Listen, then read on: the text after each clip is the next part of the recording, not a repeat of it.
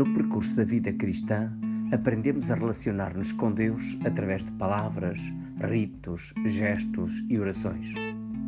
Alguns acrescentam ainda o fazer e cumprir promessas e sacrifícios voluntários. Com o tempo, tudo isso pode tornar-se simplesmente uma rotina e costume que se mantém por vezes até de modo muito rígido e formal, mas de que se foi esvaziando o conteúdo. Então, deixa de proporcionar uma verdadeira comunhão com Deus. Como inverter essa tendência e fazer crescer realmente a presença de Deus na própria vida? Escutemos da liturgia de hoje o Evangelho segundo São Lucas, capítulo 11, versículos 37 a 41. Naquele tempo, depois de Jesus ter falado, um fariseu convidou-o para comer em sua casa. Jesus entrou e tomou lugar à mesa. O fariseu admirou-se ao ver que ele não tinha feito as abluções antes de comer. Disse-lhe o Senhor: Vós, os fariseus, limpais o exterior do copo e do prato, mas o vosso interior está cheio de rapina e perversidade. Insensatos! Quem fez o interior, não fez também o exterior? Dai antes de esmola o que está dentro e tudo para vós ficará limpo. Jesus sabe relacionar-se, conviver com as pessoas e aproximar-se mesmo de quem o não compreende. Neste caso, aproveita o convite de um fariseu desejoso de o ouvir e à mesa ensina-lhe conviver uma verdadeira relação com Deus. Tanta estranheza do fariseu por ele não ter cumprido o costume de lavar as mãos antes de comer, Jesus aproveita a ocasião para denunciar a incoerência entre a lavagem do que é exterior, as mãos, os copos e os pratos, mantendo o próprio interior cheio de malícia e cobiça. Deus não aceita uma tal duplicidade. É preciso ter pureza no coração e na mente e depois fazer com que os gestos exteriores, a oração ou a esmola, correspondam ao amor autêntico e à verdadeira confiança. Para Jesus, acima de tudo, o que importa é o interior.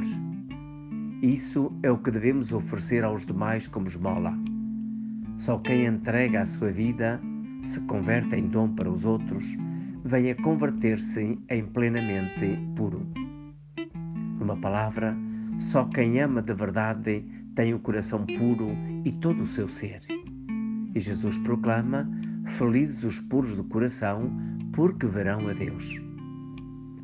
Ritos, costumes, tradições e o repetir mecânico de orações ajudam a manter a fé cristã e a alimentar a devoção religiosa, mas não chegam para viver uma relação pessoal comprometida com Deus e garantir uma espiritualidade profunda.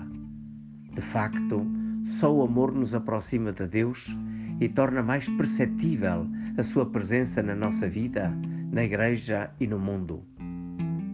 Amar é a vida de Deus, deve ser também a nossa, diz Chiara Lubick, e recomenda como fazer.